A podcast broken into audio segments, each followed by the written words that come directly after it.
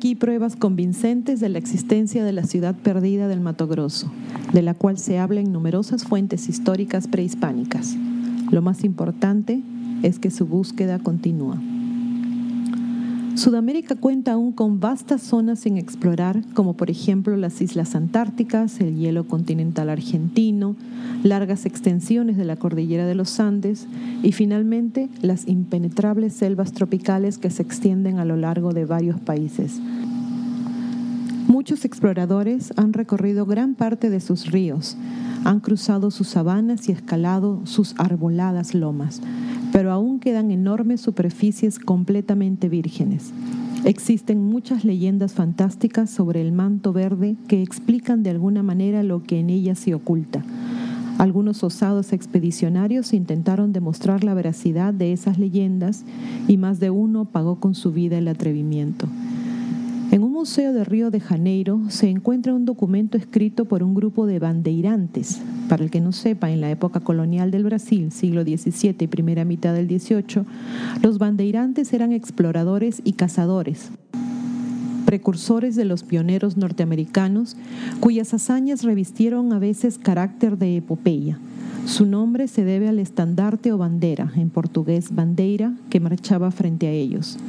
Estos bandeirantes regresaron a su tierra en el año 1700, luego de pasar tres años explorando el Sertao brasileño, que es una vasta región geográfica semiárida del nordeste brasileño, que incluye partes de los estados de Sergipe, Alagoas, Bahía, Pernambuco, Paraíba, Río Grande do Norte, Ceará y Piauí. Consiste principalmente en colinas de poca altura que forman parte del planalto brasilero. Dicho documento relata cómo estos bandeirantes llegaron a una ciudad oculta en la selva, completamente deshabitada y con sus calles resquebrajadas por la vegetación. Además, en los suburbios de la ciudad, relata el documento, se veían numerosas bocas de túneles. Este documento fue estudiado por el coronel inglés Percy Harrison Fawcett, explorador de amplia experiencia en selvas bolivianas, paraguayas y asiáticas, y se convenció de la existencia de la ciudad, por lo que organizó inmediatamente una expedición al Mato Grosso. Esto, junto con los relatos y mitologías locales que hablaban de indígenas de cabello claro o pelirrojo, instigó a Fawcett a poner en marcha un propósito que ya gravitaba en su mente romántica en la capital brasileña recabó abundante material que le permitió completar sus conocimientos sobre la ciudad perdida. Retornó a Inglaterra donde se preparó exhaustivamente hasta que en 1925, acompañado de su hijo Jack y del fotógrafo Raleigh Rimmer, se internó en la zona del río Xingu, pensaba desbordar el Araguaya para aproximadamente a los 11 grados 30 latitud sur y 42 grados oeste encontrar la famosa ciudad, aunque algunos comentan que las coordenadas que daba eran falsas solo para engañar a los ajenos. La expedición de Fawcett mandó un mensaje por intermedio de un nativo desde un campamento que llamaron del caballo muerto. Una de sus postreras citas, recogida en la última carta que le envió a su esposa, oraba, no temas al fracaso. El hecho es que nunca más se supo de ellos. Hubo varios intentos de búsqueda, el primero de ellos a cargo del comandante Ayot, quien recorrió infructuosamente toda la zona. El mundo entero hablaba de Fawcett. Se decía que vivía como rey blanco de la tribu de los morcegos o murciélagos en la ciudad perdida que se había retirado cual un nuevo Livingstone y muchas cosas más. Los periodistas distorsionaban cualquier dato que se obtenía y como nadie sabía exactamente cuál había sido el verdadero objeto de la expedición, se especulaba en el aire. Como Fawcett recitaba de memoria fragmentos del Timeo y del Critias, ambos de Platón, se infería de esto que se encontraba sumamente interesado en la Atlántida, No se sabe con seguridad todo lo que Fawcett esperaba con el descubrimiento de la ciudad perdida, pero lo importante es que creyó que en el infierno verde se ocultaba algo, y esa creencia motivó decenas de expediciones que recorrieron varias zonas inexploradas. Así, Bob Nichols, a cargo de una expedición de la revista Peruvian Times, se perdió a principios de 1974 tratando de desentrañar el misterio de las selvas de Madre de Dios en el sudeste del Perú.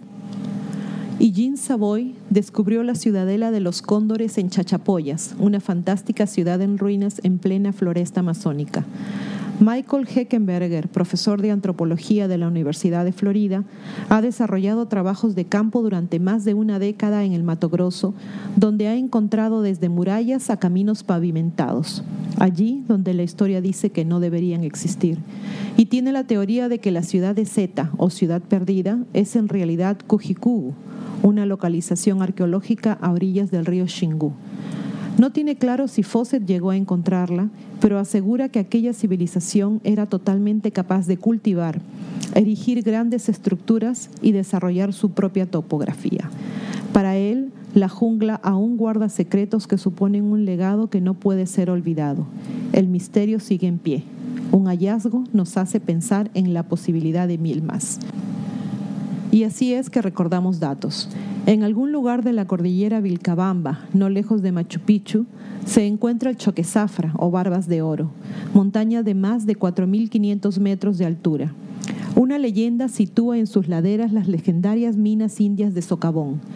La expedición a Sheshev, que recorrió la zona años atrás, recuerda que al transitar las cercanías de la montaña iban pisando tiestos o fragmentos de alfarería.